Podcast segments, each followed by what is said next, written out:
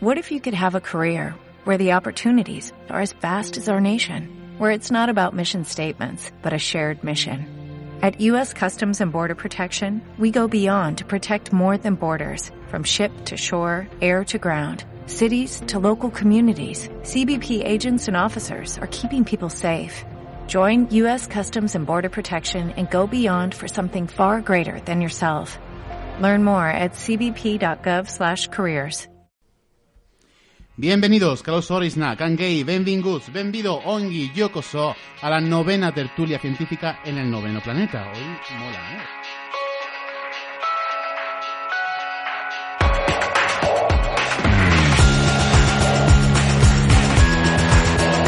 Bienvenidos al noveno planeta, un mundo donde todo puede pasar.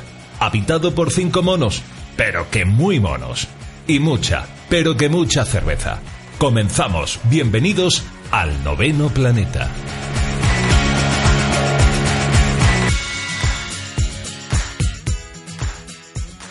Los monos ya tienen su punta este de Estrella Levante en la mano. ¿Aún no sabes dónde? Pues en el restaurante Retro Fusion Food Papa Upa, en el barrio del Realejo, en la calle Molinos, número 16. Oye, oye, Marlon, ya has dicho, ¿Qué? ya has dicho la cerveza, la marca. Sí. Pues así sin, sin redoble de tambores ni nada. Bueno, que es que no te había enterado que estamos patrocinados y... Es la primera noticia que tengo. Claro, como no vino en el anterior programa, nos ha enterado. Madre mía. Señores, tenemos noticia fantástica porque en este programa y a partir de ahora, espero que por mucho tiempo, estamos patrocinados por Estrella Levante con su cerveza Punta Este.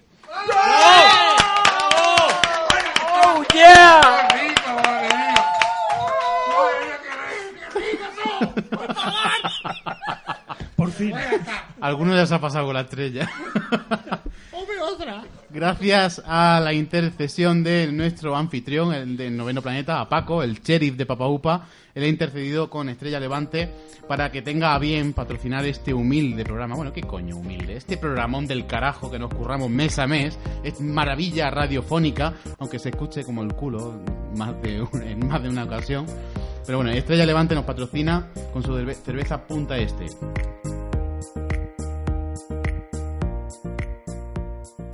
Punta Este, la auténtica cerveza de Malta tostada de Estrella Levante.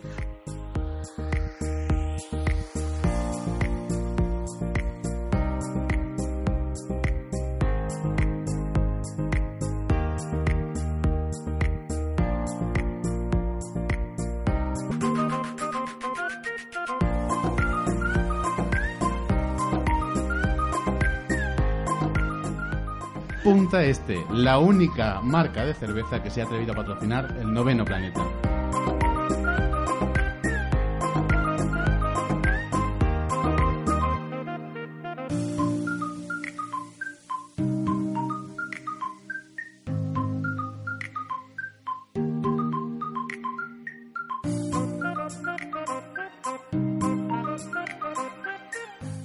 Punta Este. La cerveza de los más monos.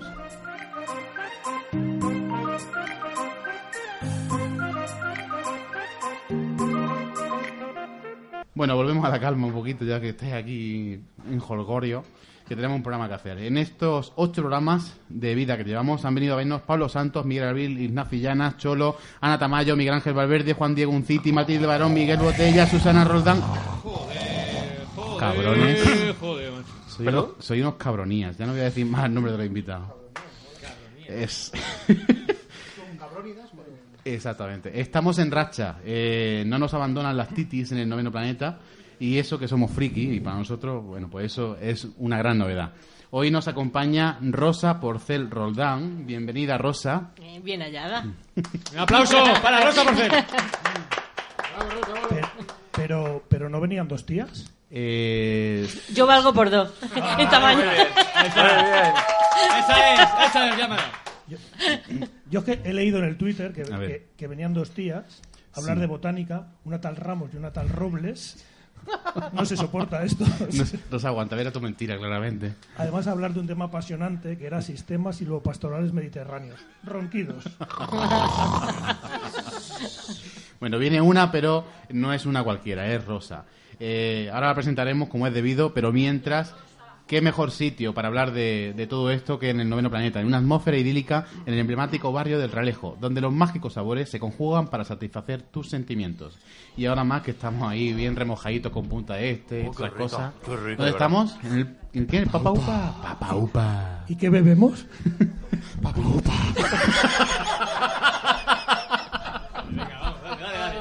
este, punta este. Lo recomendable es venir al Papa Upa el tercer miércoles de cada mes a, hecho, a eso de las siete y media, 8 de la tarde. Pero para quien no pueda venir, os recomendamos que nos sigáis en nuestro Twitter. Síguenos en Twitter, arroba el 9 planeta. También tenemos correos de esos de, G- de Gmail. arroba, no, perdón. El 9 con número planeta arroba gmail.com. Y para escucharnos en diferido estamos también en iVoox. No te pierdas nuestros programas. Escúchanos donde y cuando quieras. Estamos en iVoox, el noveno planeta. ¿Te lo vas a perder? Visita nuestra web elnovenaplaneta.wordpress.com. Un mundo lleno de monos. Y ahora sí, saludamos a los que te hablan con voz sexy, atragantada en cerveza, ronca de la mala vida. Ellos son los monos Morel, Muy bienvenido. buenas, ¿qué tal? Fi. Hola. Doctor Lechón, Lechónidas, Buenas noches. muy buenas. Y Julius, Hola, buenas noches. Muy buenas noches a todos. Nuestra invitada de hoy es Rosa Porcel.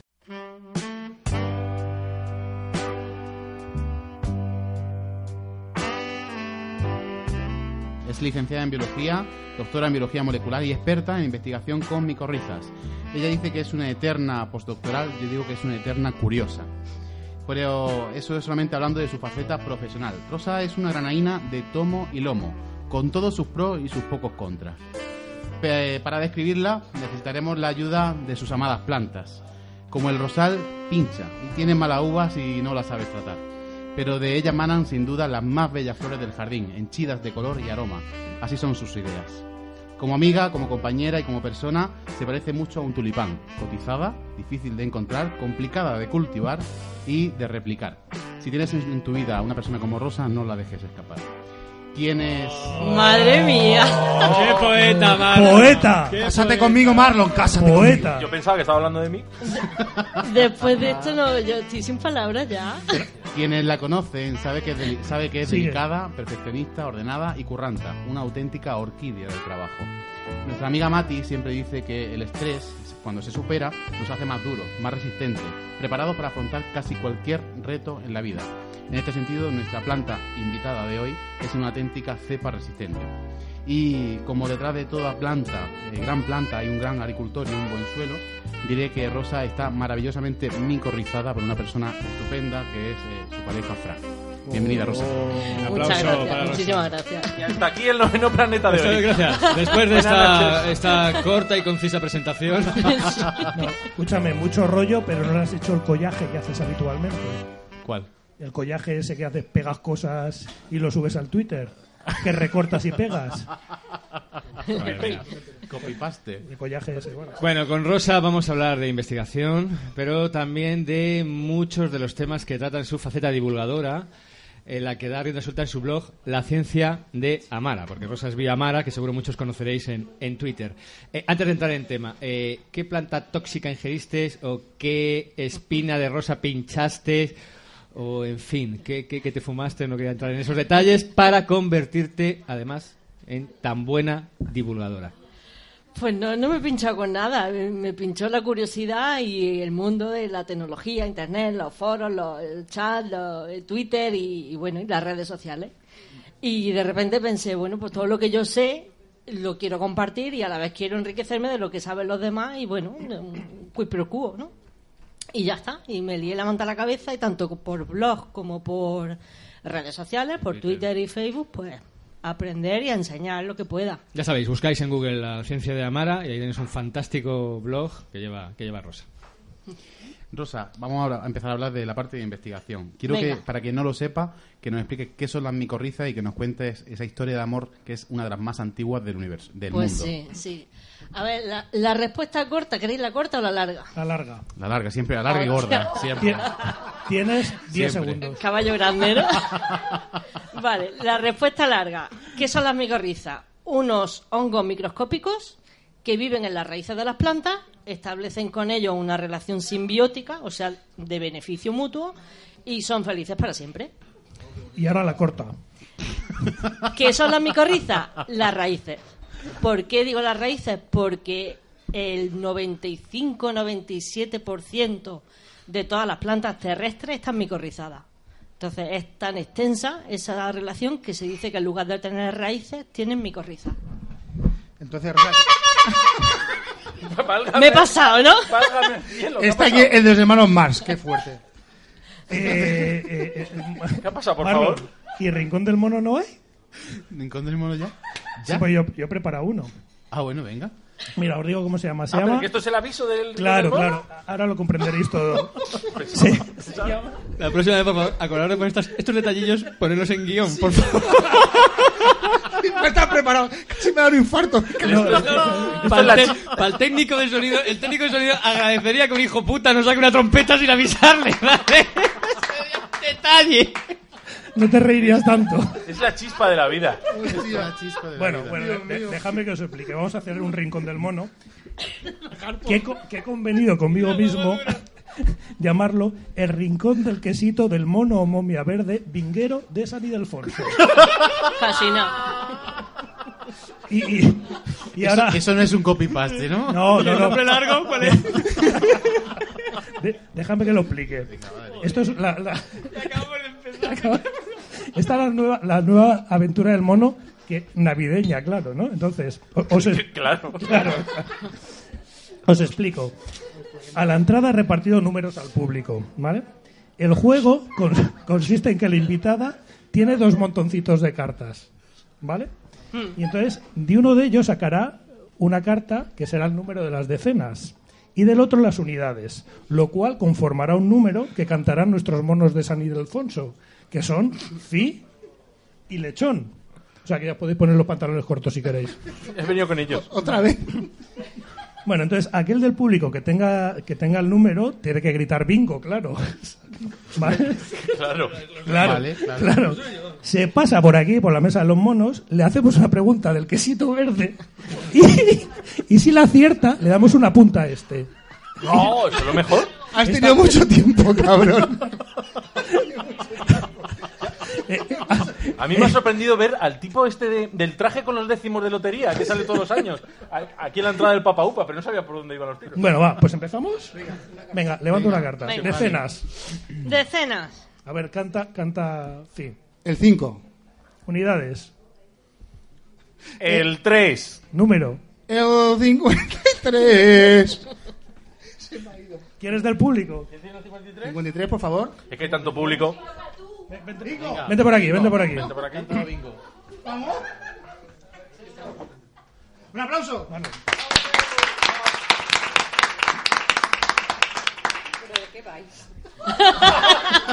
Una muy buena pregunta, la mejor pregunta. Ah, Vale, Tienes la- que responder. La, pre- la Y pregunta... ganas, ganas una cerveza. Hay que estar más atento, ¿eh? ¿Pero a qué? ¿A qué? ¿A responder a qué? A, la pregunta. a la pregunta. del quesito verde que tengo yo. La pregunta de quesito verde es la siguiente. ¿De qué árbol se saca el corcho? El alcornoque. ¡Perfecto! Ha ganado una cerveza punta este. Qué rico está. Muy Uh. bien, muy bien. Seguimos, ¿eh? Las plantas molan. Per- perdonar la interrupción. Nada. Adelante, Phil. ¿Cómo sigo yo ahora? Ok. Rosa, a ver. Que, entonces, Micor- ¿qué- Micorrizas, decías, ¿no? Sí, sí, eso es. Entonces, ¿qué le aporta a una planta estar micorrizada? ¿Cómo le ayuda?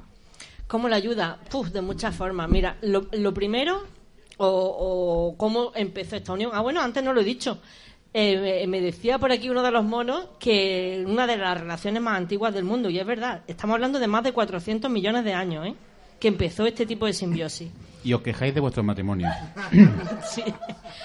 ¿Cómo empezó? Pues seguramente la planta necesitaba una cosa, el hongo necesitaba otra, se encontraron, se unieron y la cosa ha ido bien hasta el punto que, fíjate, más de 400 y pico años después todavía sigue. Una cosa llevó a la otra y claro. El hongo, Te lías, le- te lías.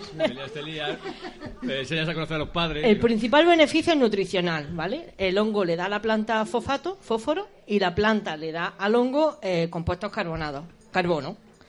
Además de eso, el hongo lo que hace es prevenirla y hacer que sean más tolerantes a estreses tanto de tipo biótico como de tipo abiótico. O sea, la hace más, más resistente a, a cualquier cosa. Vive mejor con el hongo. ¿Biótico a qué te refieres? Biótico me refiero, pues, eh, patógenos, virus, bacterias, enfermedades, herbívoros, a, a todo ese tipo de mm, interacción viva, ¿no? De ahí viene lo de biótico. Abiótico, ¿qué significa? Pues eh, estrés por sequía, por salinidad, por pH, por calor, por frío, por metales pesados. Coño, no biótico, tío. No biótico. ¿Qué no entiendes? Abiótico, no biótico. Para que lo entendieras. Pero eh, por lo que dices, eh, además, si dices que la micorriza está hasta el 98% de las plantas, no existirían las plantas sin esta, eh, sin esta relación simbiótica. Hay eh, algunas plantas que no se dejan micorrizar. Porque es una cosa rara. o sea, es decir, lo- muy raro. Son muy unas raro. estrechas. Sí. O sea, no se entienden las plantas sin estos hongos. Exactamente. Entiendo, ¿no? Sí, es una unión tan íntima y tan antigua que no, no se entiende hoy en día que una planta no, no esté micorrizada. Pero fíjate, la- Es la naturaleza, ¿eh? Estamos hablando de la naturaleza. Pero las plantas que no están micorrizadas están íntimamente relacionadas con el agua. Es decir, que de alguna forma independizarse del agua implica relacionarse con otra cosa que te ayude. Madre mía, el empollón. Yo no me independizo de estrella. Punta este. Bueno, eh, Viamara, eh, ¿se podría decir que la microrriza, las bacterias, los hongos son colo- como la flora intestinal de las plantas? Sí, sí. ¿Y, y qué, qué le aportan? Pues ya, eh, principalmente agua y nutrientes. Los nutrientes, como acabo de decir, y luego el agua de una forma muy chula. Y es que cuando el hongo coloniza la planta, eh, desarrolla la raíz una especie de, red de pelillos que se llama micelio, el micelio fúngico, y ese micelio lo que hace es aumentar la superficie de captación de la raíz. Entonces, si antes llegaba hasta 5 centímetros, pues ahora puede llegar hasta 5 metros.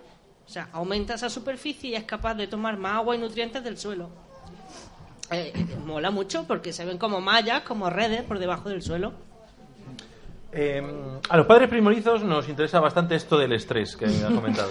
Por favor, cuéntanos un poquito más sobre el estrés abiótico. Abiótico, bueno, pues mm, todo tipo de estrés que está causado por mm, condiciones ambientales. En el, en el medio ambiente te puedes encontrar, bueno, es raro que te encuentres un suelo que esté óptimo en todos los aspectos, de, de poco erosionado o nada erosionado, de que tenga una, un- una composición físico-química perfecta y tal. Eso es prácticamente imposible. Hay suelos con metales pesados, donde es difícil que crezcan las plantas, hay suelos que están muy secos, sobre todo en la cuenca mediterránea, y es un problema importante, porque si hay sequía no, no hay cultivo. Y esta micorriza lo que hace es amortiguar esos efectos o, Sí, o adaptar sí. a la planta a esos. Sí, sí, sí. Eh, sí, es que lo has dicho muy bien. Amortigua y además hace que la planta se adapte a, esa, a esas condiciones adversas. Si lo he entendido bien, un estrés biótico podría ser la suegra, ¿no? Eso sería- Sí. Es un estrés biótico y un estrés abiótico es la falta de cerveza. Sí. Vale, lo hemos entendido perfectamente. Muy bien, pero ¿qué te iba a decir? Eh, ¿Esta capacidad de resistencia a diferentes factores de estrés es también algo genético de la planta? Sí, la planta tiene sus mecanismos para intentar resistir al estrés. O sea, se puede, puede hacer lo que se llama evitación del estrés, tratar de evitarlo. Si no lo puede evitar, ya pasa al segundo grado, que sería tratar de tolerarlo. Y ya el tercero, pues tratar de adaptarse lo máximo que pueda. Si no supera ninguna de esas fases, pues muere.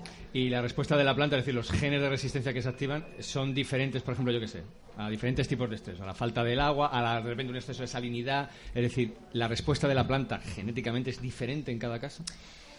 Eh, por ejemplo, en, en la sequía y, y la salinidad, los dos son estreses de tipo osmótico. Ya eso es meterse mucho, pero comparte el mismo tipo de respuesta por parte de la planta. La planta no va a responder igual si le ha mordido un conejo Claro. Que si eh, está en sequía. Esos dos, en la sequía y la salinidad, sí comparten el mismo tipo de genes que se inducen y se expresan esas proteínas, mm, canales de agua, porque estamos hablando de agua, tanto en sequía como en salinidad. Pero si es otro tipo de estrés, pues No tiene- seguramente no- no reaccione un- de otra No forma. tiene un gen que le meta una hostia al conejo, ¿no? No, de momento no. Ya, ya lo dicen, ya lo dicen los curas, en la sequía es la enfermedad. ¿no? Venga, va. ¿Quién ha invitado a Harpon más? Por favor. Eh, el mono de San Ildefonso, venga. Venga, sácanos.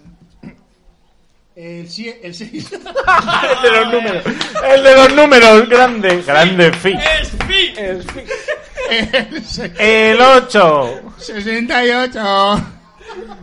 ¡Público! 68. 68. ¿Por aquí? chica. ¡Bien! ¡Bravo! Madre mía, de- de- Un, po- de un números poquito, que hay. un poquito de colaboración, por Pero favor. hacedme una fácil, es que da miedo, dais miedo. No sabemos hacerlo. Ay, mira qué adecuada. ¿Qué le da a la cerveza su peculiar sabor amargo? Pero, pero a la vez bueno, como el de Pero punta a la de vez este. bueno. El de punta de este que se Seguimos con plantas. Mar- Marlon está Yo diría seleccionada. que es la cebada. El lúpulo. Es, es- es el ósculo, digo, el lúpulo. El Pero me dais una cerveza igual. Sí. Venga, sí, vale. ¡Bravo! Es el sánscrito. Una, una cerveza para esta esta persona del público completamente anónima, anónima, y que no conocemos de nada. no- Esa no persona del público de nada. le, le van a dar un taller de cerveza ya mismo, ya. Sois, uno- sois unos flojos, ¿eh? Ha fallado. Bueno, es verdad que falla. Pero somos tan fáciles a veces. Hablamos de, de plantas estresadas con Matilde Barón, con la directora de la Estación Experimental del Zaidín, y ahora volvemos a hablar de plantas estresadas por otros factores. Por ejemplo, esta Navidad vamos a ver plantas estresadas todos, en nuestra casa. Vamos a hablar de, de algunas de ellas. ¿Qué plantas estresadas vamos a tener en, en nuestra casa esta Navidad? Ah, me lo preguntas a mí. No, no, no, no. Es porque la invitada. No hace falta. A ver, viene la camarera, vamos a preguntarle. Pues me, me imagino que el pascuero, la puinsetia, la flor de Pascua, que es preciosa, una planta muy bonita. Esta estresada, claro, porque ¿Y le, por qué po- está? le pones delante al cuñado Claro, y claro, Escúchame, porque- en mi casa Pues, fijo. que está esa te- estresada. tengo entendido que lo que hacen es durante unos meses tenerla co- en completa oscuridad y así es las brácteas, porque lo que es rojo no son las hojas, son las brácteas, que no es lo mismo. Se eh, bueno, cambian la coloración y en lugar de ponerse verdes, pues se ponen rojas. ¿Solo de los peces? Pero eso sería un tipo de estrés también. La de los peces rojas. No. Joder, las tiene a oscuras todo el año, ¿no? Para, para este momento. Y luego, por ejemplo, lo- los vinos, eh, los vinos que están infectados con, con algunos hongos, con la podredumbre noble del vino, que también se hacen los, unos vinos Es el dulces. famoso tocayi. ¿Es empollón o no es empollón? Pollo, Son empollón. gafotas. Vamos. Yo no lo he probado, pero dicen que es dulce empalagoso, vamos. Eh, No que he probado porque cuesta 300 euros la Vale botella. una pasta. es una burrada. Vale una pasta Eso sí que es estrés. Eso sí que es estrés. Eh, bueno, Rosa, eh, aprovechando tu nombre, he leído Qué un bien par de ligado. posts. Qué en bien ligado, ¿eh? Qué bien ligado. He leído, dice hijo puta. He leído. Re- Repito, he leído un par de leído. posts en tu blog, La puta. La ciencia de Amara, ¿no? Es que vosotros no bien. tenéis ni idea. Eh, en el que hablas de rosas azules, rosas negras. ¿Eso existe o es como el grafeno? Que en realidad nadie lo ha visto. Las rosas azules ahora ya sí existen. Es un tipo de rosa que han buscado los científicos desde hace cientos, bueno, muchísimos años, porque no había en la naturaleza, no ese color no existe. Existe si se tiñen, decir, las rosas se tiñen, pues pueden tener el color que quieras, pero de forma natural no había. Entonces, por ingeniería genética, pues se consiguió. No es un azul azul intenso, eh, yo lo veo más como violeta, como Moradillo. lila, sí. Aunque dice la empresa que la comercializa que pasados no sé cuántos días, pues sí se pone. Claro, cuando ya en Azul, casa ya pero la has no- no lo sé. Joder. Vale 30 euros, costaba 30 euros la, ¿La rosa, rosa? cuando salió. Nah. Sí. Una. Nah. Una, una. Si el amor es verdadero, no es dinero. No es dinero. Está todo pagado. Una. Y esa la consiguieron por ingeniería genética. Y, y la otra rosa de la que hablo en uno de los posts es la negra. Y eso me llamó mucho la atención porque cuando empecé a escribir ese post yo estaba absolutamente convencida que la rosa negra existía. Porque me había documentado y encontraba que existía. Y mientras lo estaba escribiendo descubrí que no. Y dije, anda, pues, pues tengo que cambiar la versión que estoy escribiendo y al final decir porque no existe. Y es verdad, no existe. Es un mito de estos que corren por la red y, y no existe. O sea, no, no, y no se ha conseguido por No, no, no, no, nada, nada, esa nada. De todas formas, Ni, quemándola ni nada. No, No, poner a un becario para que te ponga las rosas azules, macho, es que de verdad tiene, tiene. Y yo tengo una pregunta para ti, Rosa. ¿Tú de qué color eres?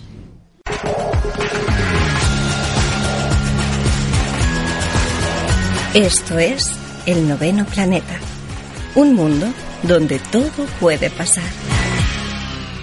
Roja. Se nos Y ahora- ha- y ahora- enternecido. Y ahora voy a preguntar la que me ha escrito Moreno.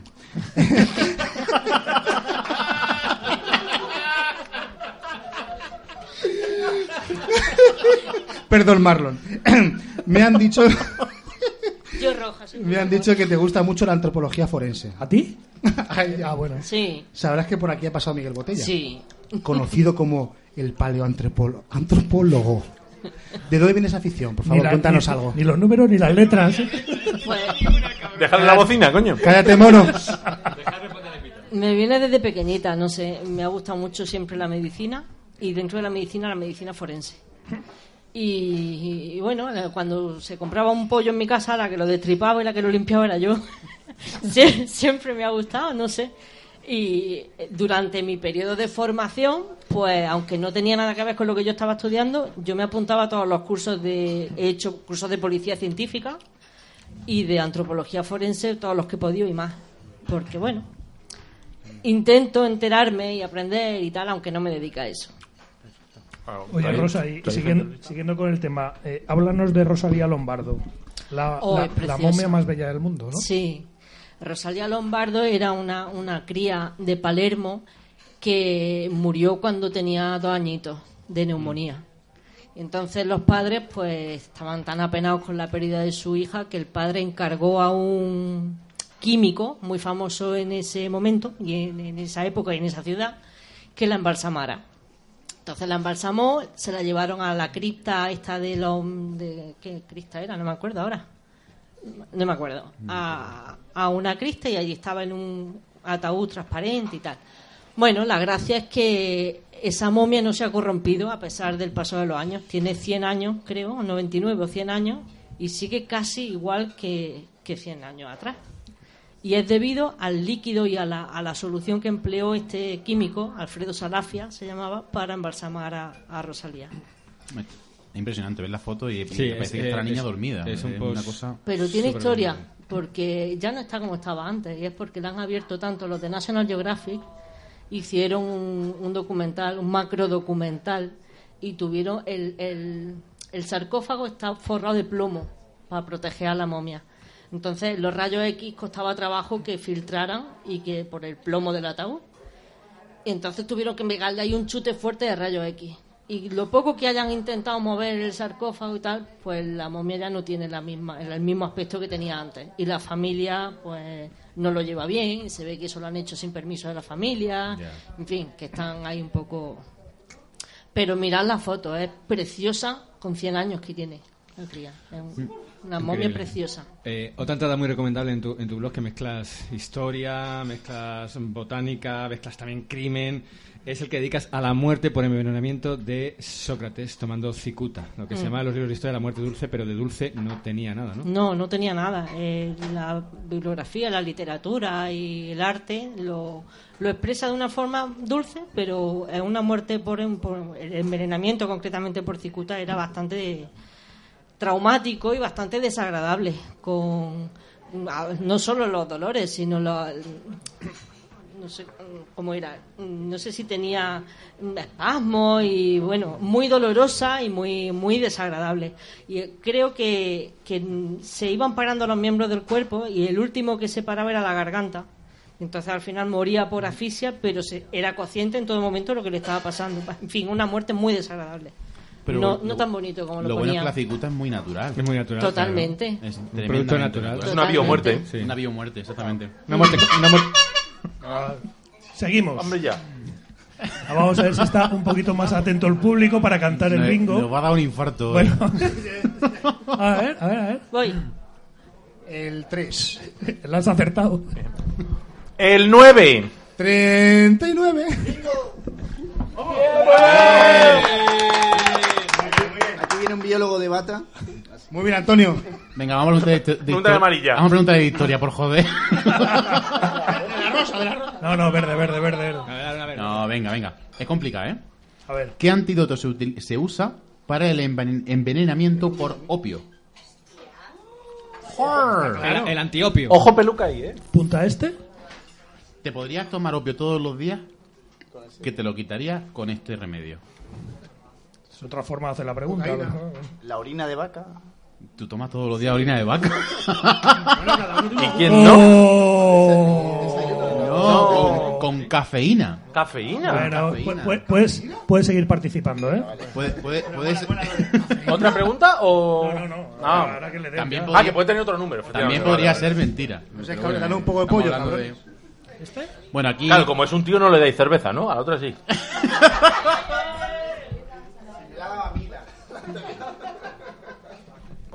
Vale, eh, aquí la veis muy modosita, muy tranquilita, ¿vale? Pero yo he visto a Rosa dar una charla vestida de bruja, ¿vale? Rosa, ¿dónde, ¿de dónde emana el poder de la bruja y sobre todo qué tiene que ver con las escobas? Mm, eso tiene, tiene tela. Mira, las brujas eh, echaban mano de las plantas que tenían.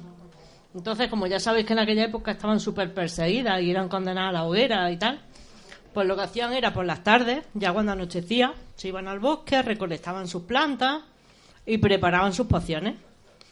Básicamente, eh, Belladona, mm, Cicuta también entraba dentro de esa y hay algunas más.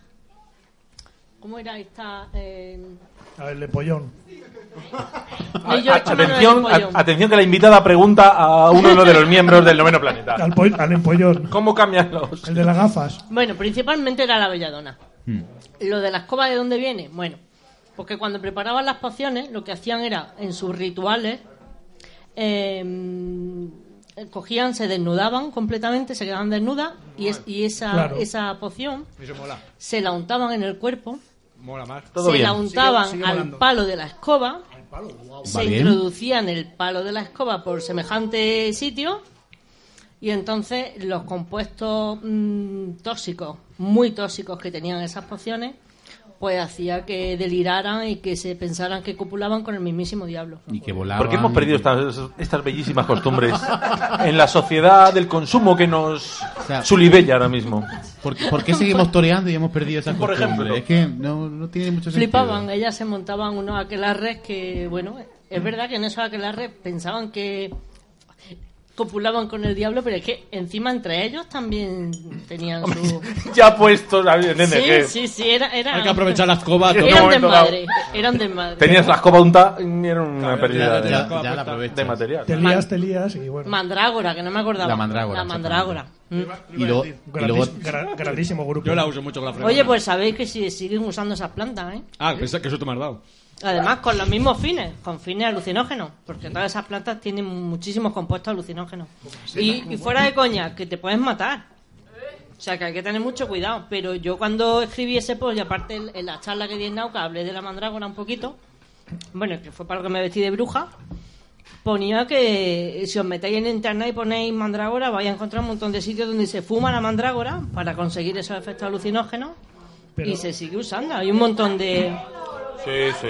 Sí, y en las puertas de los colegios venden caramelos, o sea, regalan caramelos de mandrágora O a los si, niños. si te introduces un palo de escoba frotado en mandrágora, te puede morir, lo que estás diciendo. Hombre, Te de- puede- depende de la dosis. Todo depende de la dosis. Y del palo de escoba, claro. La dosis de... La dosis de escobas. Te puede, te puede gustar. Eh, sí, eso es lo malo. Venga, va- va- va- vamos, vamos a hacer la cuña Naucas. Bueno, Cuéntanos, eh, cuen- cuéntanos qué es Naucas.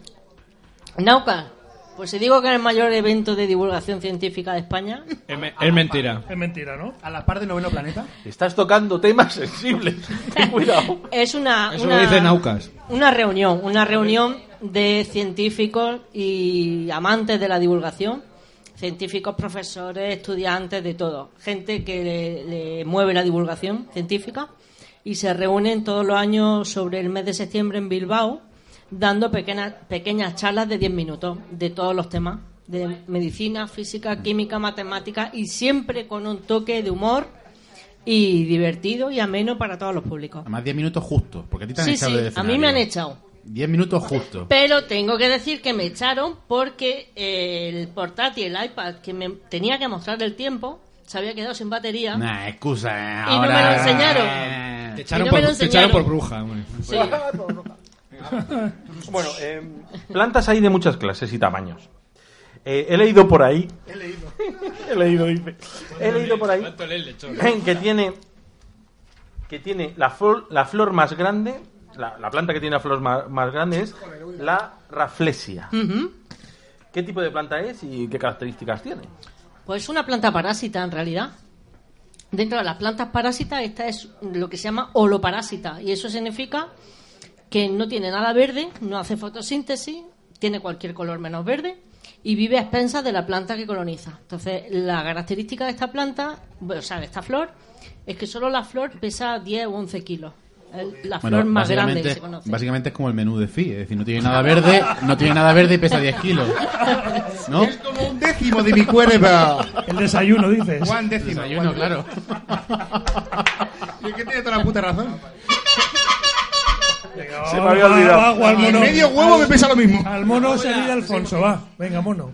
Bueno, no he dicho nada de la flor, no, No me ha habéis dicho- dejado no, no, decir no lo nada. he dejado. Espera, ¿Lo desarrollalo y luego hace. Y luego... Venga, va. Es muy grande, pesa mucho. Pero que un par de cosas más. Es enorme. Huele, huele fatal. Ah, muy bien, fenomenal. To- todo coincide. Está en peligro de extinción. También. ¿Y qué más puedo decir de ella? Bueno, pues que está en los bosques de Borneo y de Sumatra. Vale. Y, ha- y hay que conservarla. Es muy importante hasta el punto que salen los sellos de- del país. Toco Y la- es muy bonita. Toco la corneta. ya. Venga, va. toca. El 4. El 4. 44. Venga. Venga por aquí.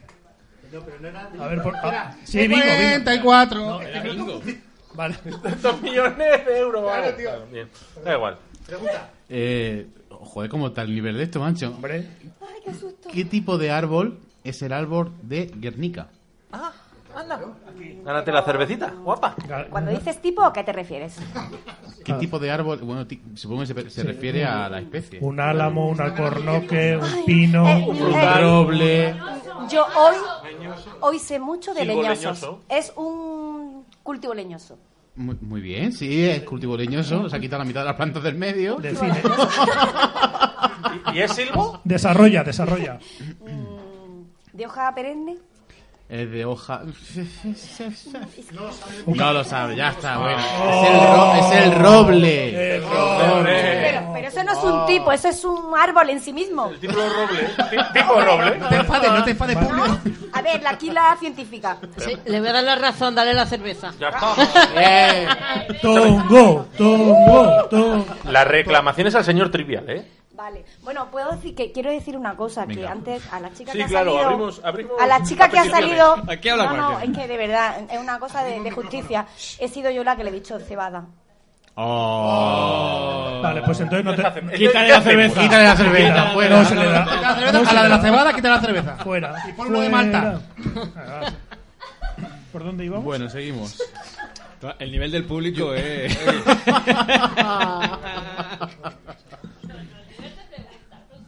Bueno, Complicada, ¿eh? Al señor Trivial. Ro- Rosa, yo tengo una pregunta. Vamos a hablar un poquito de transgénicos. Cuéntanos lo del trigo para celíacos, el arroz dorado y, y si toda la biotecnología vegetal y todos los transgénicos realmente pueden ayudar a, a la sociedad y a las poblaciones más desfavorecidas. Pues yo creo que sí, pueden ayudar. Eh, ¿Sabéis lo que es un transgénico? O empiezo por ahí. Empieza por ahí. Bueno, ha venido Cholo, pero no nos enteramos de nada. Pues Estábamos borrachos. Cholo, ¿El de los camellos? el otro. No, el otro, ¿no? Ese. Ese era Panucci. Sí. Ah. Versión breve, un transgénico, un organismo al que se le ha introducido un trocito de ADN de otro organismo. ¿Cómo me estoy poniendo? La, ¿Vale? la puntita. La puntita untada en una palo de escoba. Si pueden ser útiles, sí. Yo no estoy de acuerdo con lo que se dice que mm, gracias a los transgénicos se va a acabar el hambre en el mundo. No. No, yo me levanto las mañanas con hambre, o sea que no. Tiene que ver. que, que puede mi desayuno. De 11 kilos, cabrón. que puede ayudar y es una tecnología que puede hacer mucho bien, mm, sí, y de hecho ya lo está haciendo. El trigo apto para celíacos es un trigo que se eh, desarrolló en Córdoba, en el Instituto de Agricultura Sostenible, que es del CSI, lo desarrolló el profesor Francisco Barro. Pero en España, estamos sí, locos. sí, sí, en Andalucía, no solo en España, en Andalucía. En el estado de Andalucía. En Sí. Córdoba. Y eh, bueno, pues por toda la movida de oposición a los transgénicos, al final esa patente se ha tenido que vender al extranjero. Qué, qué bien. Lo explotarán en el extranjero y lo tendremos que importar el día de mañana a, un precio, pues a un- costará una pasta. Que el principal perjudicado de eso pues son los celíacos. Entonces es ganas de hacer daño. Pero Sí, porque además su cesta cuesta, la cesta de compra de un celíaco cuesta como del doble que una, Sí, una sí. cesta de compra normal. Sí, sí. Pollón, tío. Y Pero bueno, que ¿qué te pasa ayuda. hoy conmigo? Pollón, no, no, no. Que tú también llevas gafas, Y Carolina. más, y más ahora con la celiaquía en adultos, esta que se está Sí. Descubriendo, o sea, una celiaquía tipo diabetes 2, Sí. que se puede producir con ¿Cuánto El pollo hay aquí hoy? Es, un- eh? es una pena. ¿Eso lo has leído también, Lechón? o? En el podcast. Oye, que te- ¿y por qué hay tanto miedo y tanta oposición a los transgénicos? Bueno, pues por desconocimiento, por, por presiones. En un principio el origen de ese miedo era una presión por grupos ecologistas y hoy en día es por desconocimiento, porque no hay ningún estudio científico que diga que, que son perjudiciales para la salud o el medio ambiente. O sea, no está demostrado. No. ¿Y, y qué legislación hay actualmente en España? Es decir, ¿se están circulando alimentos transgénicos o están totalmente prohibidos? Sí, eso es lo peor, que, que la Unión Europea es muy incoherente con lo que hace y con lo que dice, porque Europa no permite sembrar transgénicos, o sea, no permite consumir transgénicos, eh, pero importamos casi 70 variedades de transgénicos ¿Consumir o...? de fuera. A ver, no, no entiendo. No, no, no. A ver, entiendo. eh, España es el principal productor europeo de maíz transgénico. O sea, el, maíz transgénico que hay en Europa se, Se cultiva aquí. Se Pero para cultiva en. España. Cultiva se trata aquí. Pero es para consumo animal, no es para consumo humano. Ese maíz Ani- anima- transgénico. animales que no se comen luego los humanos, ¿o sí? eh, sí, claro que sí. Entonces es un, es un cachondeo, Claro que ¿no? sí, pero como siempre decimos, se, para se alimentan mejor el ganado que nosotros. Porque ellos se están alimentando de un maíz transgénico, sano, que no tiene enfermedades, y sin embargo el consumo humano, pues son maíces que pueden tener taladro, que pueden tener enfermedades, plagas y tal. Pero bueno, no, no consumimos, no comercializamos, pero sí importamos casi 70 variedades de fuera. Que se, que se alimenta mejor el ganado, solo hay que ver el Eso menú está de- claro. del Congreso de los Diputados. Bueno, hay una entrada fantástica de tu blog. Está el día hoy calentito, ¿eh? Hay una entrada fantástica de tu blog en el que, eh, que además tiene que ver con una charla también, que comienza con una poesía de Rosalía de Castro, que dice así, dice, dicen que no, perdón, dicen que no hablan las plantas, ni las fuentes, ni los pájaros, ni el onda, ni el onda, ni el onda con sus rumores, ni con su brillo los astros. Lo dicen, pero no es cierto, pues siempre cuando yo paso, de mí murmuran y exclaman. Ahí va la loca soñando. Eh, cuéntanos un poco de la neurobiología vegetal, porque atención, esto, esto tiene su, su aquel. ¿Qué oyen y cómo sienten las plantas? Es un tema apasionante, pero lo mismo despierta pasiones que odio, porque mucha gente lo considera magufo. Y no es que sea magufo el tema, es que quizá el máximo exponente de la neurobiología vegetal es un científico, Stefano Mancuso, que no vende el tema de una forma muy apropiada, o sea, humaniza mucho la neurobiología vegetal. Que las plantas sienten, no hay lugar a dudas. O sea, las plantas oyen, eso está demostrado. Tú la llamas y te contesta. eh, ¿Qué pasa? No, he dicho que oyen, no que responden. Ah, vale, vale. Ok. Oye, no escuchan. Es verdad. Responden a su forma, o sea, ellas no te van a hablar. A ver, no, podemos, no indiferencia. podemos comparar una planta con, un- con una persona, eso en Bueno, cualquier Bueno, persona. eso depende. hay- ¿eh? Hay cada cachofo por ahí. Hay cada geranio por ahí que no veas. Bueno. A ver, seguro que eh, todos conocéis la mimosa. ¿Habéis oído Ah, hablar alguna vez de la mimosa? La mimosa es la planta noches. que tiene la respuesta más rápida, porque es, es más visual, es una escala temporal que nosotros la podemos ver. Tú tocas una, una hoja de una mimosa y la mimosa hace así y se encoge, entonces lo ves. Pero la mayoría de las plantas tienen la misma reacción o similar, solo que en una escala mucho más lenta, ¿vale? La mimosa es un ejemplo. Será como perezoso en el mundo animal. ¿no? Otro ejemplo muy chulo, salió publicado hace mm, tres años o por ahí en una revista en Ecology y era unas plantas que tú les pones una grabación con una oruga masticando y la planta responde secretando una sustancia y tal de defensa. Y estamos hablando de una grabación, no que la oruga se la estuviera comiendo, sino la grabación de la oruga masticando. Eso es impresionante. O sea, ent- entonces el mito este de que si hablas a las plantas crecen mejor, crecen más no sé qué, crecen más no sé cuántos, ¿eso es- ¿ese tiene cierta base o no? Ese, ya os dijo Mati que podíais cantarle lo que os diera la gana, que, que, que normalmente el que le canta y le habla a una planta es porque una buena persona y la va a cuidar bien. Es que se han pollado la, el Es que- programa. Un aplauso. Era la prueba, la prueba de coherencia. Ha superado la prueba de coherencia. A ver, que yo antes de invitada era fan, ¿eh? Ah. No me jodas. Se ha escuchado, se ha escuchado más programas que yo. Yo, yo el último no lo he escuchado, pero bueno. ¿Qué último? Venga, va. Mientes. Venga, número. El 9. El Joker. Esto es un cero, ¿eh? Un 90 cero. y Joker. Cero, cero. El 90. ¡Público! ¡Ganador, ganador! Tenemos allí. ¡Aplausos!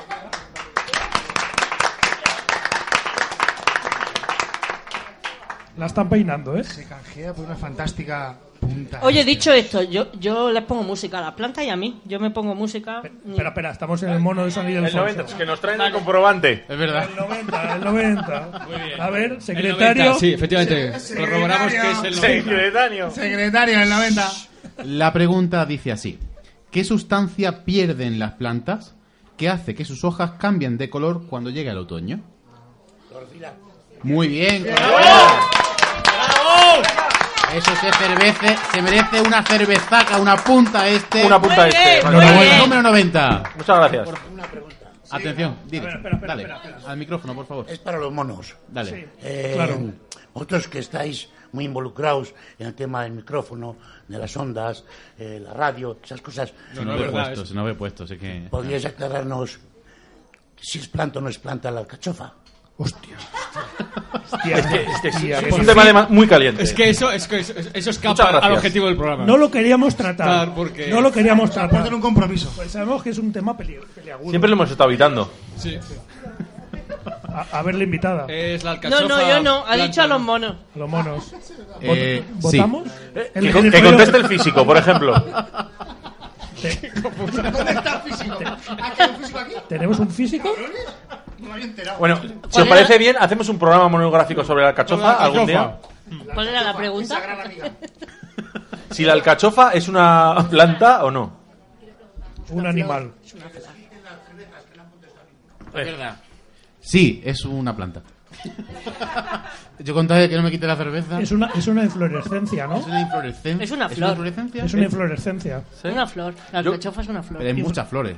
Bueno, sí, una Hay muchas una- flores, como la Es, margarita. es una inflorescencia. La pregunta es si es comestible o no. Yo creo que ha sido un homenaje al Perry, la pregunta. Bueno, venga, vamos. Bueno, a mí, lo, Pregunta trampa. a mí lo que me inquieta es la ausencia de Lechón y Julius en el último programa. En fin, ya que no vinisteis, yo espero que por lo menos hicieseis los deberes y, y os hayáis documentado un poquito, ¿no? Del noveno planeta o algo. Pues mira, sí, listillo. Eh, como me dijiste es que el último pro- que el próximo programa era de botánica, de no sé qué silvo pastoral, pues yo la verdad he estado leyendo sobre botánica estos días. Aquí el guion pone desde octubre. Si- silvo pastoral, pero bueno, desde octubre. Bueno, pues ya que hablamos de botánica, ¿habéis visto el último libro de la editorial Next Door Publishers? Es una maravilla de ilustración. Qué maravilla. ¿Eres esa fantástica editorial que nos va a patrocinar a partir de ahora? A partir de ahora, pero todavía no paga nada. Bueno, es Vale, pues entonces deja de dorarle la pildoranga. El título del, del libro es Botánica Insólita, que viene muy a colación con el programa. Y está escrito por José Ramón Alonso, que es catedrático de biología de la Universidad de Salamanca. Es un- una persona que, que es un neurocientífico y aparte es doctor honoris causa por varias universidades lato- latinoamericanas. Vamos, como Morel. Más o menos. Igual, joder, ¿de qué corréis? No, la, la verdad es que el libro es una auténtica delicia. Tiene 36 historias sobre plantas y José Ramón nos cuenta, pues yo qué sé, por ejemplo, lo que había detrás de las hambrunas de Irlanda eh, con la enfermedad de la patata o cómo se consiguió aislar el Tamiflu del Ginkgo biloba en la crisis, la reciente crisis de, de la gripe aviar. Y La dices verdad- que es neurobiólogo. es neurobiólogo, pero Bien, el hombre, el hombre bien, le pilla cerca el tema. Sí, bueno, le- le- le- eh, realmente es un biólogo. Tú sabes que los biólogos pues le dan a todo, ¿no? ya está y lo Y aparte, estu- y aparte estudian muchas Y cosas. aparte estudia muchas Sobre cosas. opio ese. Alcachofa. La cachofa, por ejemplo, las inflorescencias. Y luego las, las ilustraciones corren a, a cargo de Yolanda González y de verdad que son una auténtica gozada. Es un verdadero placer tener el libro en las manos y pasar esas grandes páginas que destilan belleza. Bueno, Y, y- y además si lo lees es la, la- la belleza sublima. Resume, pon- vamos, a poner ese audio que tiene Y por ahí. espera, espérate, espérate. Creo que la jefa de todo esto es, es Ollana, Ollana Iturbide, que afortuna- afortunadamente decidió salir del infierno para mostrarnos que la belleza es lo único que merece la pena en este asqueroso mundo. Así que después de esta introducción, yo creo que, ¿sabéis lo que os digo? Que los voy a llamar a ver si me cogen el teléfono, a ver qué me cuentan. ¿Os parece? Venga. Venga, vale. Vale.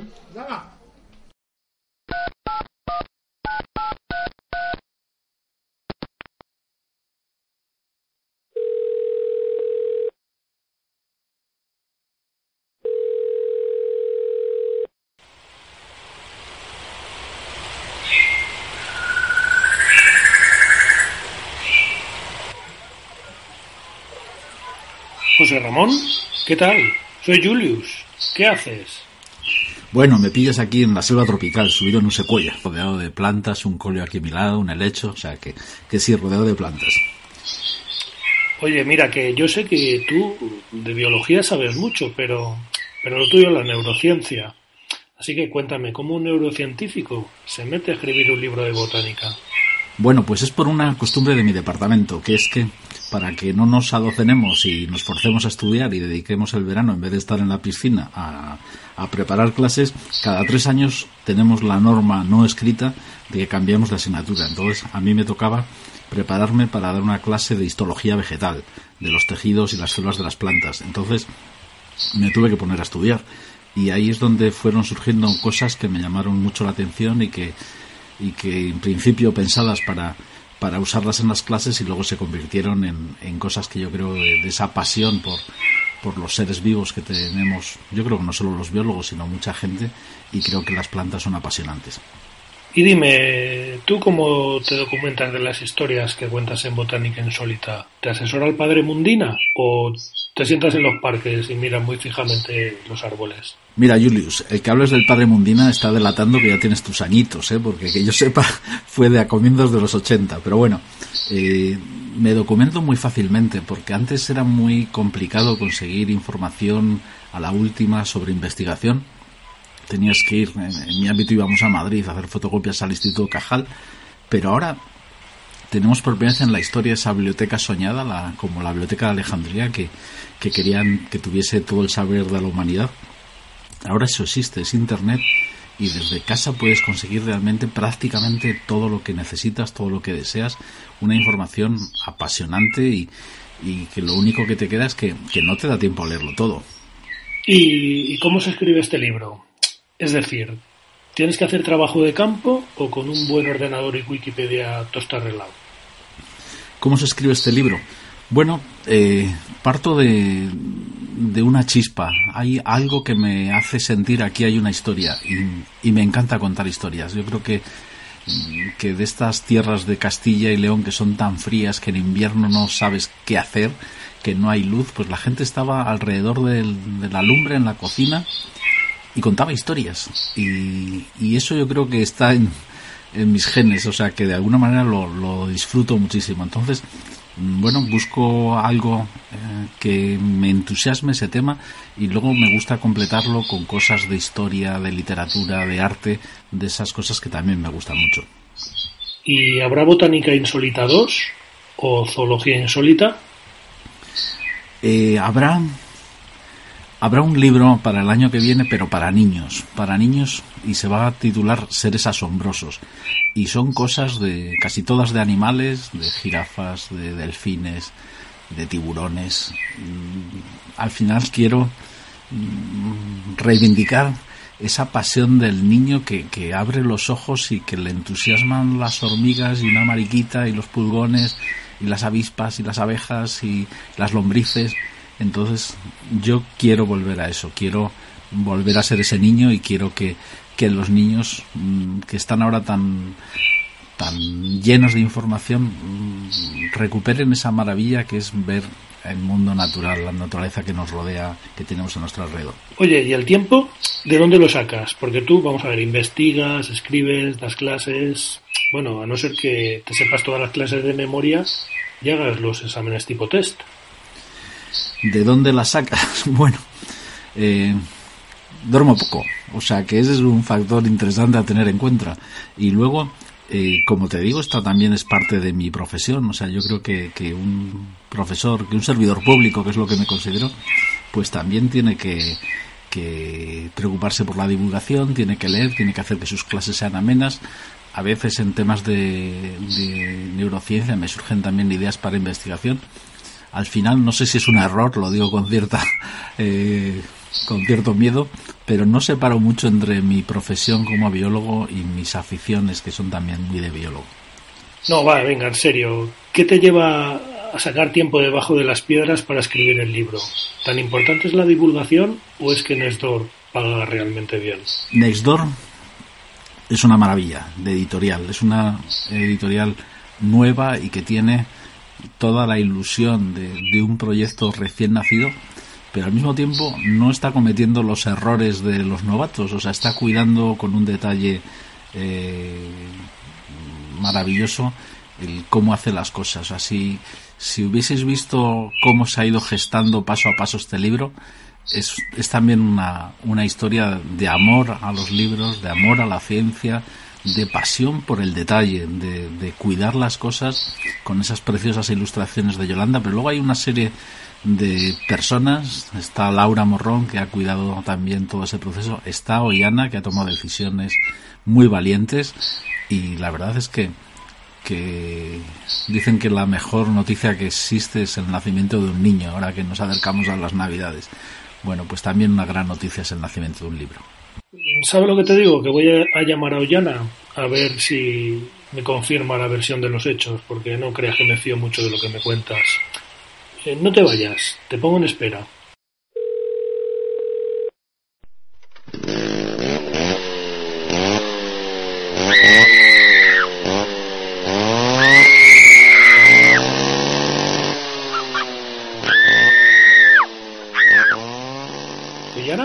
Sí, dígame. Soy Julius. ¿Qué haces? Bueno, mm, da igual, no me lo cuentes. ¿Qué tal? ¿Cómo vas? Hombre, Julius, pues me pillas justamente revisando un manuscrito.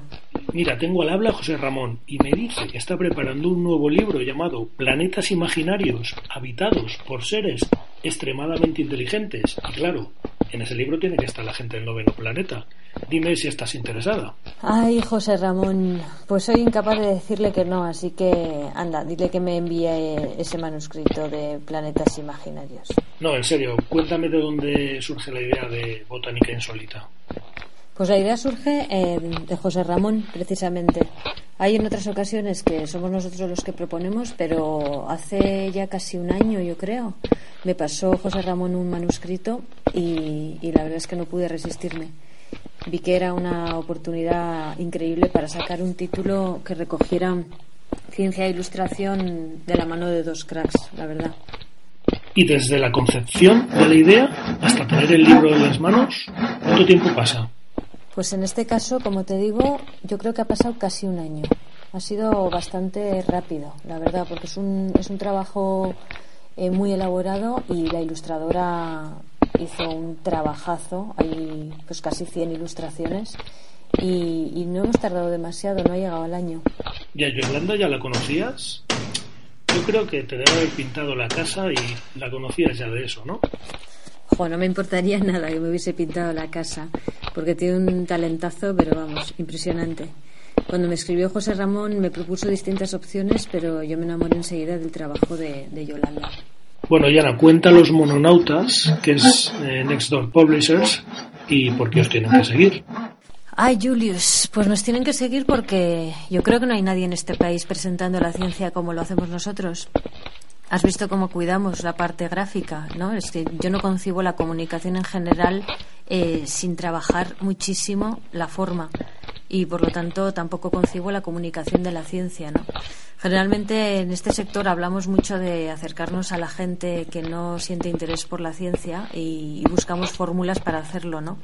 Y yo creo que el marketing es, es una manera que no se ha explotado demasiado para, para llegar a, a, más personas. Y en Nextdoor lo que intentamos es eso, hacer un trabajo muy importante en el grafismo para que se convierta en un producto agradable y que no solo el contenido sea para disfrutar y para aprender, sino que, que la manera de disfrutarlo, o sea, que la, que, que la parte estética nos, nos produzca también pues esa satisfacción que produce cuando tienes un producto chulo, ¿no?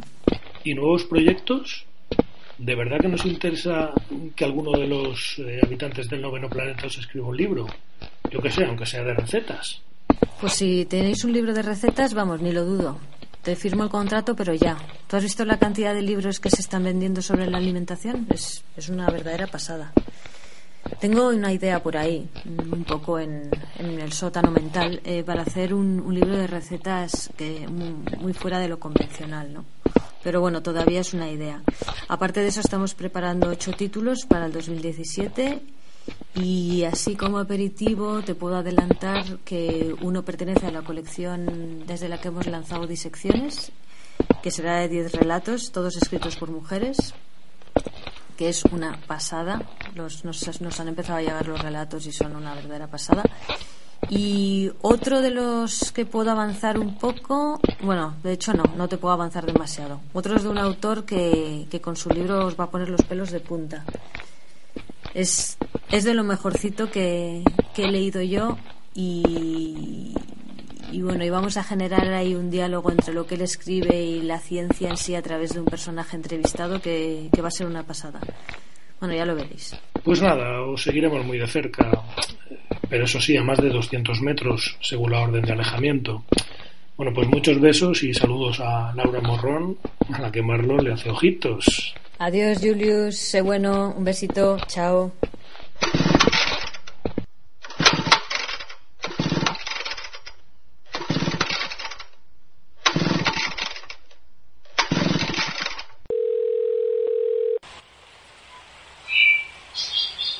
José Ramón, sí, que nada, que sigas así, que nos gusta mucho leerte y escribirte y más es de la mano de Nestor. que muchas gracias, que gracias a vosotros, Julius, gracias a todo el equipo de Nextdoor, que, que hagamos más cosas, que ellos editen más libros igual de bonitos con tantas historias. Eh, este, o sea, yo le digo que que haya que superar libro a libro, que cada que siempre el último sea el mejor. Por cierto, ¿sabes lo que sería la cima de tu carrera? Pues venir un día al noveno planeta. Mira, vamos a hacer una cosa. Le digo a mi secretaria que llame a tu secretaria. O en su defecto ya te llama mi personal shopper y le recomiendas una corbata para regalar en Navidad. Bueno, que estaría encantado de ir al noveno planeta, ¿eh? O sea, que esa invitación que haces así ahí tan de cuchufleta, ni hablar. Yo esperaré esa llamada, o de tus secretarias, alguna de ellas, o de tu personal shopper, o alguno de tus equipos que tienes ahí currando como negros, y que, y que nos veamos en el noveno planeta. Un abrazo muy fuerte. Venga, hasta luego.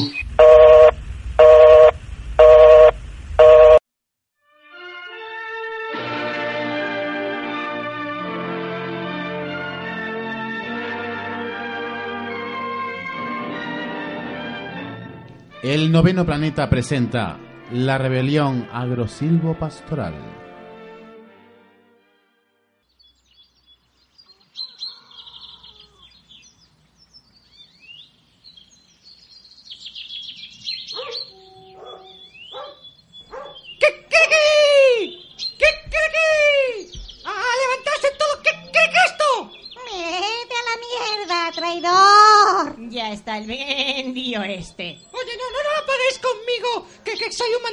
Soy, uh, ya, ya, que, que, que quisiera yo que me despertara un lindo gallito como yo. Que a mí me despierta el viejo con la puta cope todas las mañanas, joder.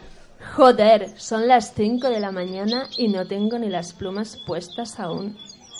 Calla, ca- ca- ca- cállate la boca oca, que me duele la cabeza. Esta encefalopatía espongiforme bovina me está matando po- po- poco a poco. Está quejándose.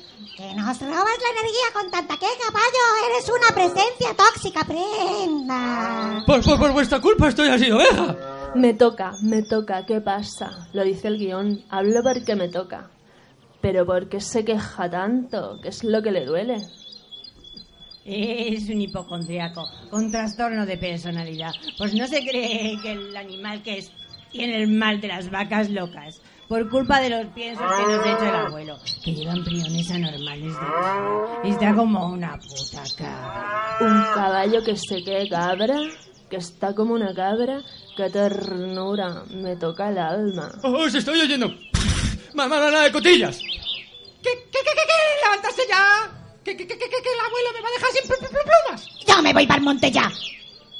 Tú no vas a ninguna parte, cabra. Hay que plantarse ya. Hay que movilizarse o esto no va a cambiar nunca. Pero ya. Eh, Estoy contigo. Ya nos ha explotado bastante el viejo cascarrabias.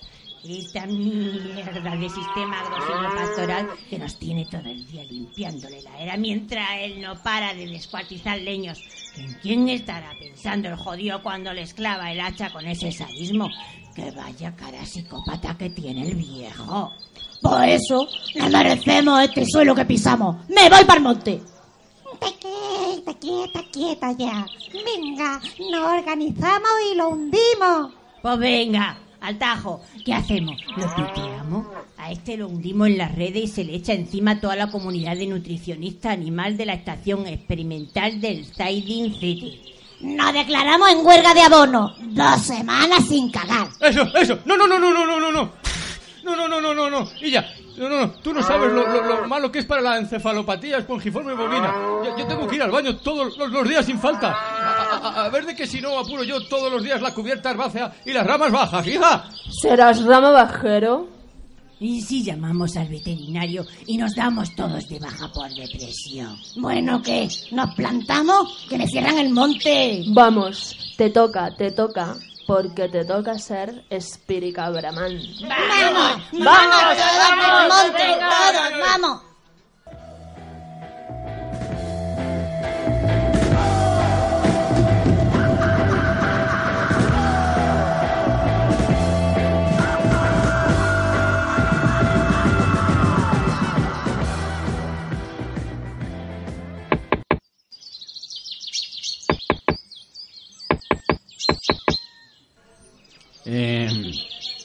Es esto?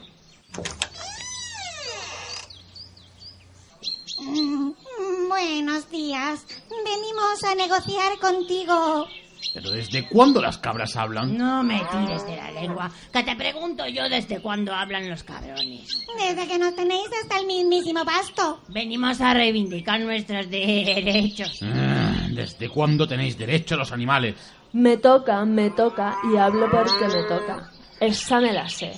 Todos los animales nacemos iguales ante la vida y tenemos derecho a una existencia digna, a que no nos torturéis ni exterminéis. Y por supuesto, no queremos terminar siendo paté, ni relleno de edredones. Y lo que es más indigno, terminar siendo un. Co- co- coño con la boca. ¿Y los míos? ¿Y mis derechos? Tú no tienes derecho, caranchoa. Eres autónomo. Eso, eso. Queremos convenio regulador y jornada de 35 horas semanales. Queremos pastos naturales y producción ecológica. Y servicultura preventiva, coño, que me tenéis todo el monte quemado. Eso, quemado. Queremos más leñosos, leguminosas digestivas, energía metabolizante y más proteínas. Eso, pro- pro- proteínas. No, no, no, no, proteínas, proteínas no. Tú, tú- tú no sabes lo que enseñan las proteínas. Espacio para fumadores que me toca, toca. Con techado para no mojarme mientras. Fumando espero a loco que yo quiero. Y queremos que dimita el cabrón del gallo. ¡Eso, eso, sí, sí! sí, sí, sí. ¿Qué, qué, qué, qué, qué, qué, qué, qué, qué lo que os he hecho yo, joder? ¡Calla, cara de creen! Me estáis tocando el cencerro que no suena. Como coge el hacha, os hago salchicha a todos y os mando para Campo Frío, que sois como la mala hierba. Muy mal. No existen las malas hierbas. Todas son plantas y tienen su función. Vamos, no te irrites. No somos tus enemigos. Limpiamos y abonamos tus tierras gratis. Eso, coño, coño, que yo la apuro todo y con todo, sin, sin, sin, sin tocarte los, los, los, los, horribles. que, que, que te tengo la cubierta herbácea es por cojar. Que, que, te, que te sale el control de la cubierta pastoral a coste cero, payo. Coño. Mm, Solo tienes que ajustar el número de animales a la cantidad de pasto que tienes. Y aprender a medir en megajulios. ¿Me estás tomando las barbas? El pastor es Pedro. Ya me cuesta que deje de contar el ganado con los dedos. No tiene ni la ESO. Y quieres que empiece a medir en megajulios. ¡Que dimita Pedro también! ¡Eso! ¡Eso! ¡Que viva Pedro! ¡Sodomita! ¡Pedro! ¡Sodomita! ¿Qué, qué, qué, qué, qué, qué, coño? Pues Pedro tendrá que aprender a elegir el ganado, a elegir las razas y especies adecuadas. La paya no es antigua, niña. Que no existen las razas, que son nacionalidades. ¿Ah, sí? ¿Y tú de qué nacionalidad eres, prima? Eh, yo, del Betis. Tiene que entender que reducen la convivencia entre la cubierta vegetal y el cultivo. Que las cubiertas cultivadas son muy caras, que el pastoreo moderado es muy adecuado. La ven con las vacas lo que saben. Pero vamos, que el Pedro no tiene ni puta idea de pastoreo. Si no sale de los matorrales. Entre la Heidi y Copito de Nieve lo tienen contento. ¿Cómo? Repite eso. ¡Pedro! Thank you.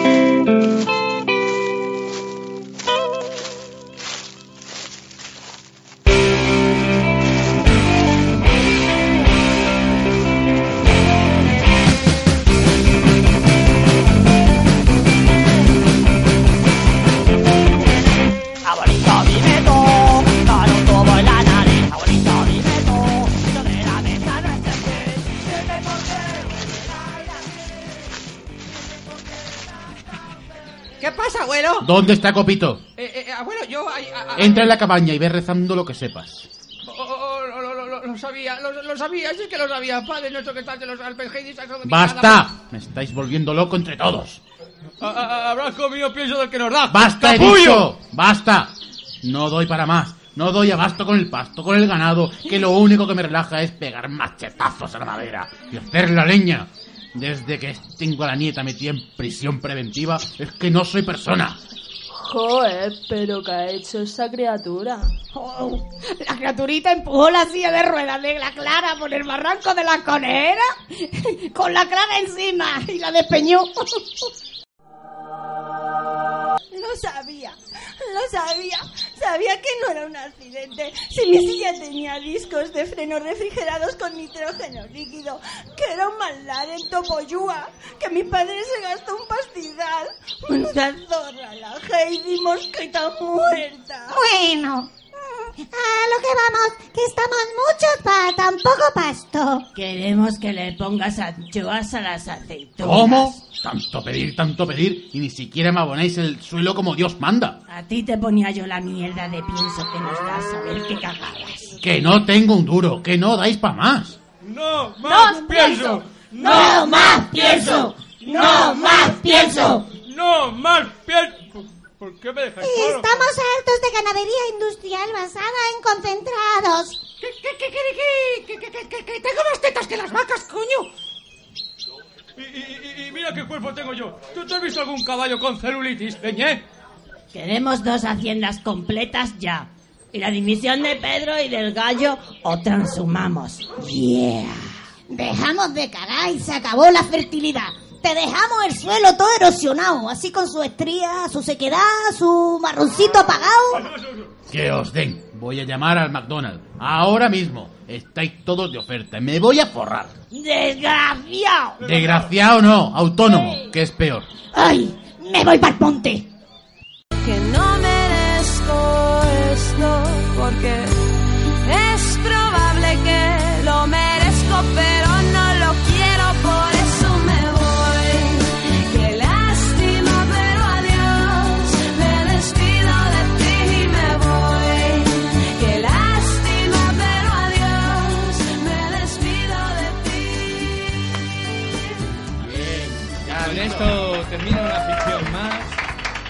aplauso para Chelo, Paca y Natalia.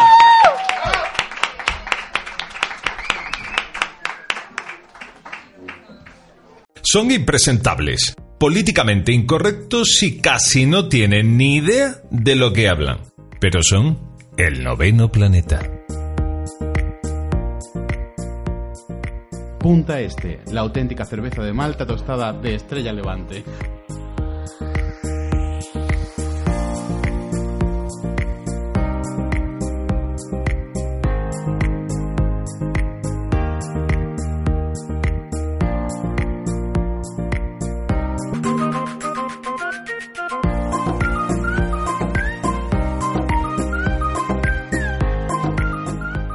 Punta Este, la única marca de cerveza que se ha atrevido a patrocinar el noveno planeta. Rosa, ¿te gusta el cine? Sí, mucho. Sí. ¿Qué película has visto últimamente? Eh, en el cine ninguna. En el ci- bueno, ya, eh, nadie ve el cine. Bueno, bajada de internet. Bajada, venga. eh, eh. Pues la última que he visto, eh, espérate que me acuerde. Hace mucho. No, no, es que no, no me acuerdo, porque últimamente le estoy Titanic. pegando más a las series. No, estoy, eh, me he propuesto ver todas las series de Star Wars, que no he visto ninguna. Muy bien, gran propuesta, gran propuesta. Entonces estoy, estoy en ello. Ah, sí. ah, ¿Has visto First Dates? No, Telecinco lo tengo prohibido en mi casa.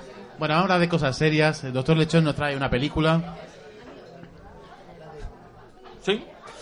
sí, claro. ¿Te, te refieres, ¿Te refieres a mí? Sí, sí, a ti, a ti, exactamente a ti. Operación Muy, muy bien. Vamos a ver. Hoy, como el tema se supone que iba a ser plantas y al final ha sido cosas relativas a las plantas, la película que traigo es El Jardín de la Alegría. ¡Bravo! Su- Suena bien, suena bien. Un aplauso, ¿no? Un aplauso. ¡Bravo! Es una película que habla de las únicas plantas que medio conozco, realmente. La marihuana. Vale. Es una película del año 2000 y el director es Nigel Cole. ¿Eh? Hostia. ¿Lo conoce? ¿Qué os parece? ¿Quién coño es ese? Pues eso mismo pensé yo. De hecho, lo puse en Google. ¿Sabes cuál fue la respuesta? Adelante. ¿De Google? ¿Lo, ¿Lo cualo? Es la primera vez que me pasaba con el Google. De todas maneras, eh, vamos a ver. haberle dado a eso de voy a tener suerte. Tienes mucha suerte. Mucho cachondeo eh, con mis pelis y mis directores. ¿Vale? Mis directores mainstream. Pero el otro día eh, vi un reportaje en el programa Conciencia de Canal Sur. eh, lo pilla Fi con ciencia. Es que, es que es con- ciencia- y- bueno. Y era un programa con cuatro tótems de la divulgación científica Y bueno, rock estaban, por como cierto. son Emilio García, Óscar Huertas, Miguel Abril y Manuel González. Y Manuel González. Manu. Y ellos tiraban de Niña Cansina de Conta, de Spielberg, todo el programa. Y era todo jajajiji. Y a mí me lo criticáis. Me parece horrible. Bueno, eh, al turrón. Nunca mejor dicho. Es que, que si no, no van a dar las uvas. Es que si no, vamos a acabar el año que viene. Bueno, pues seguir así toda la noche, perdón. El último era el mejor, ¿no? Eso es. Pero bueno, yo supongo que lo que queréis es un poco la hipófisis de la película. La hipófisis, dale, dale. dale la hipófisis. Hipófisis. Bueno. La película eh, va de una señora muy peripuesta a la que se le ha muerto el marido. Eh, esa, esa risa. Pues, Qué morel. Una señora se le ha muerto el marido y se, Se ríe, despolla. se ríe de todo, tío. Ese momento, Se ríe de todo, tío. vamos a ver, todo en ella es pena y dolor. Y es que ella pensaba que se había ido el marido perfecto. Pero hete aquí que el marido era una pieza de cuidado. La deja con una deuda gigantesca, entre otras lindezas, como que la engañaba con otra, que era un bebedor, un jugador, etcétera. ¿Y de- Vamos. ¿Y de dónde saca la hipótesis de que era el marido perfecto? Ella pensaba. La hipófisis. Pero vamos, que el tío tenía todas las virtudes para haberse casado con cualquiera de las infantas españolas. Pero a grandes males, Grandes remedios. grandes remedios. Claro. La señora, que podría rivalizar con nuestra Concha Velasco para hacer anuncios de pérdidas de orina, no se le ocurre otra cosa que hacer caso a un mermao y ponerse a cultivar marihuana. A un cartulino. Todos conmigo, por favor. ¿Qué podría salir mal?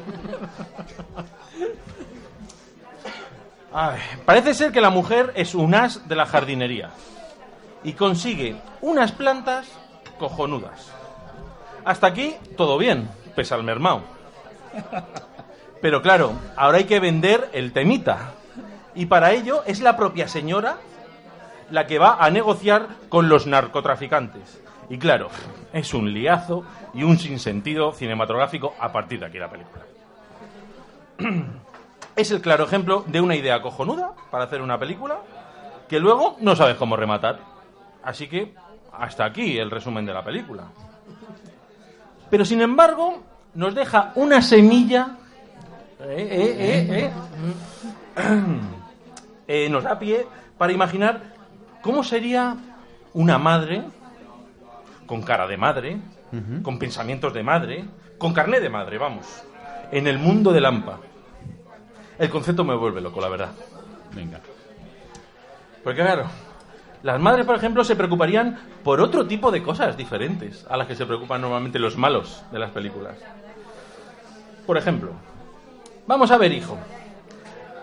¿Por qué no estrangulas más y dejas de apuñalar a la gente, que luego la sangre sale fatal? ¿O se puede saber qué has hecho con la funda de, de ganchillo que te hice para la pistola? No me gusta nada la banda de albano kosovares con la que vas ahora, ¿eh? ¿Por qué no vuelves con los italianos? Que por lo menos llevabas una dieta en condiciones, que te estás quedando en nada. O también, dice, si a mí me parece, si a mí no me parece mal que robes, hijo. Pero ¿por qué no te buscas alto algo delictivo pero seguro? ¿Por qué no te haces concejal de urbanismo como tu primo? Y bueno, hasta aquí eh, la operación Kino de hoy. Maravillosa.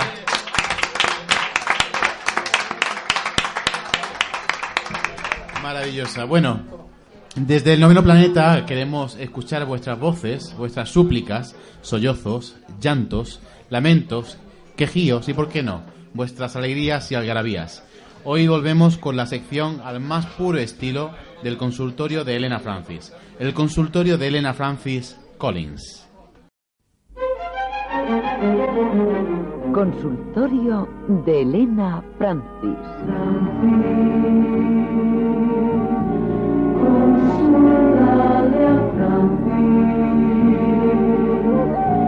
Ser la amiga de Francis,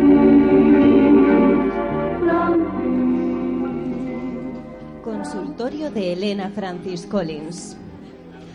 Hola amigas todas, oyentes, seguidoras asiduas de este consultorio que aglutinará generaciones a lo largo de las consultas que recibamos. Un cariñoso saludo para todas, un saludo muy especial. Hoy como ayer. Hola señora doctora. Le escribo porque hoy he hablado con una persona cercana y su teoría me ha inquietado y dejado perplejo a, pares igua- a partes iguales. Se acerca la Navidad y me da miedo buscar las luces del árbol y tener que desenrollarlas. Esta persona cercana me ha dicho que se lían y enrollan porque los cables siguen el movimiento de rotación de la Tierra. Así que mi pregunta es, si viviéramos en un planeta que no rota o sin gravedad, ¿se me seguirían liando los cables? ¿Los tengo que guardar envasados al vacío o enviarlos fuera del periplo navideño en una sonda espacial para que no se líen? Gracias por su atención. Firmado, Plásmido Súper Enrollado. Claro.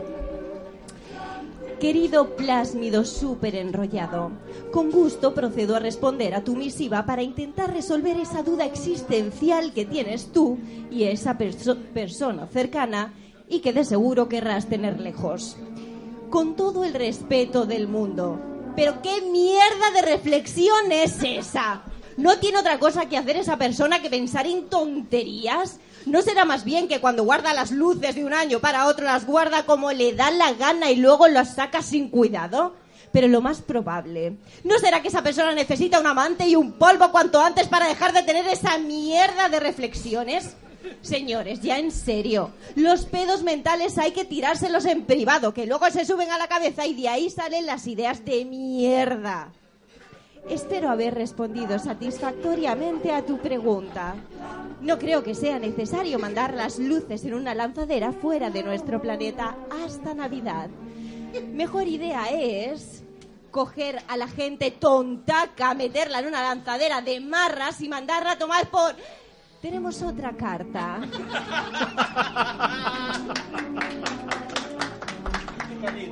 Estimada Elena, me gustaría que me diera consejo, tú que tanta clarividencia destilas en tus floridas y prolijas respuestas. Estuve hace unos años de estancia en Brasil con una de las fabulosas becas predoctorales para hacer estancias. Y digo fabulosas irónicamente, ya que tuve que hacer cosas que nunca hubiera soñado para poder pagar los gastos de estancia. Pero esa es una historia que otro día contaré. Allí hice un trabajo de investigación sobre nuevos fármacos antiepilépticos en modelos de ratón. Fue un trabajo chulo del que salieron mejores gráficas que las del Euribor de los últimos años y formó parte de mi tesis doctoral. Para que me ayudara en este trabajo me pusieron a André Smith, un estudiante de medicina de la universidad. Pues resulta que buscando en PubMed, años después, descubro que el bueno de André había publicado mis resultados en una revista especializada sin decir ni mu. Y por supuesto sin ponerme entre los autores. Así que, querida Elena, me gustaría que me ilusionaras que me iluminaras con tu experiencia y me dijeras si es mejor mandarle una carta impregnada en toxina butolínica o a unos íntimos amigos míos que residen en el polígono de Almanjayar. Se despide emocionado Escorpión 27. Querido amigo Escorpión 27, Dice mucho de tus buenos sentimientos que te despidas emocionado, sobre todo tras plantear la solución de buscar a unos amigos íntimos del polígono. Con gusto paso a responderte para intentar aliviar en lo posible el conflicto interior que sin duda tiene ganas de salir y liarse a dar guantas.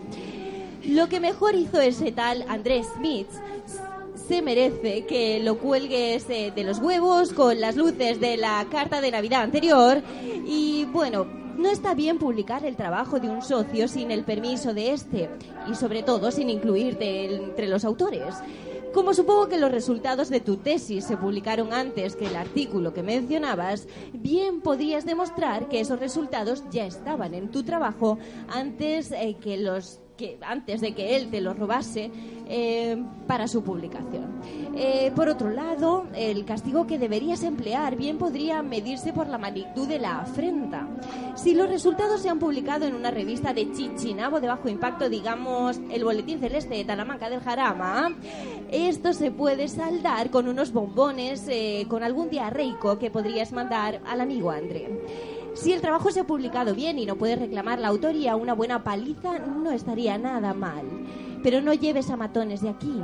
Mejor los contratas allí y te ahorras las costas del viaje, que total, en crisis estamos todos. En fin, espero haber aclarado sus dudas. A la postre, lo mejor es perdonar y olvidarte del asunto. Pero claro, es mucho más fácil hacer eso después de haberse vengado.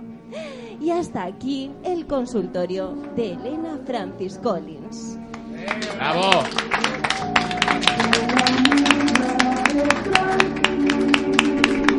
Bueno, Los demás, ¿algún consejo para Escorpión 27? ¿Por qué es el 27? Por la edad. Qué pena. Me consta que la historia verídica, ¿eh? Pues hasta aquí la tertulia de hoy, nuestra novena tertulia en el noveno planeta, localizado, eh, localizado en el Realejo, en Granada. Dar las gracias al Papa Upa. Papa Upa, el- un lugar tan grande que acoge a un planeta completo. Muchísimas gracias a nuestra invitada de hoy, Rosa Porcel. Ha un sido un placer, placer. Ha sido un placer. hablar contigo. gracias.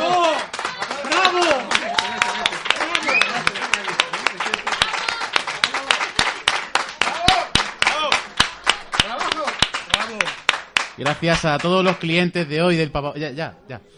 A todos los clientes de hoy del Papa Upa que nos han permitido molestarles con esta tertulia. Sois absolutamente excepcionales. Apunta a este, no, no agradecemos nada, ¿no? Apunta a este, hay que darle las gracias por supuesto, apunta a este y a Estrella Levante que nos patrocina desde hoy y esperemos que por mucho tiempo. Punta este esa maravillosa cerveza. ¿Punta este patrocina los contrabucos de la voz que tenemos ahora a última hora Por del programa? supuesto, por como, supuesto. como los tuyos. Punta Este, la única cerveza que ha- se ha atrevido a patrocinar el noveno planeta. Y por supuesto, dar las gracias a nuestra cuadra de actrices, a Chelo Araque, Paca Molina, Natalia Zamora, a Óscar Huertas, Emilio García, a Rosa Porcel, muchísimas gracias. Fantásticos todos esos animalitos que hemos tenido por aquí. Volvemos a la Tierra y nos volveremos a ver en enero. No sabemos si la segunda, la tercera semana, depende de cómo nos hayamos pasado con los polvorones, con en fin, todas esas cosillas. ¿Y a qué hora? Eh, siete y media, ocho menos cuarto, ocho y media. Y cuarto. Más o menos. cuarto? A las seis. Tenemos un par de poemas para despedirnos de la gente de Poesciencia. Poeta. ¡Poeta! Agárrame la bragueta. Una. Soy un poeta. Una de ellas está dedicada a las plantas y dice así: No tener que desplazarse, no tener que madrugar, no tener ni que ducharse. Ser una planta es igual. Guarrillo el tío, pero bueno, bien. Yo diría que es ideal. no igual. Y además aprovechamos, y hace 20 años que nos dejó Carl Sagan, y dice, dice así, Mito. 20 años hoy hace desde que se apagó una estrella, un hombre dedicado a ellas junto a las que ahora yace, Carl Sagan. Qué bonito. Grande, El grande. mejor.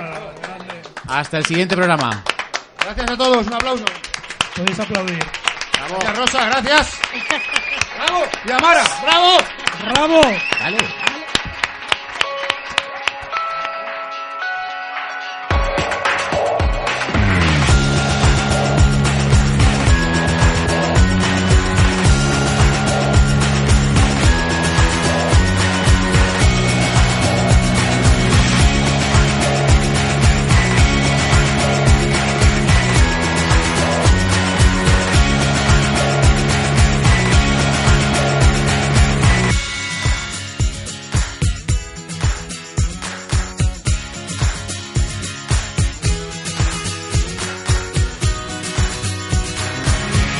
¿No se merece tu familia lo mejor? Entonces, ¿por qué no los mejores huevos? Ahora, Egglands Best están disponibles en deliciosas opciones. Huevos clásicos, de gallina libre de jaula y orgánicos de Egglands, que ofrecen un sabor más delicioso y fresco de granja, que le encantará a tu familia. En comparación con los huevos ordinarios, Egglands Best contiene la mejor nutrición como 6 veces más vitamina D, 10 veces más vitamina E y el doble de omega 3 y B12. Solo Egglands Best. Mejor sabor, mejor nutrición, mejores huevos. Visita egglandsbest.com para más información.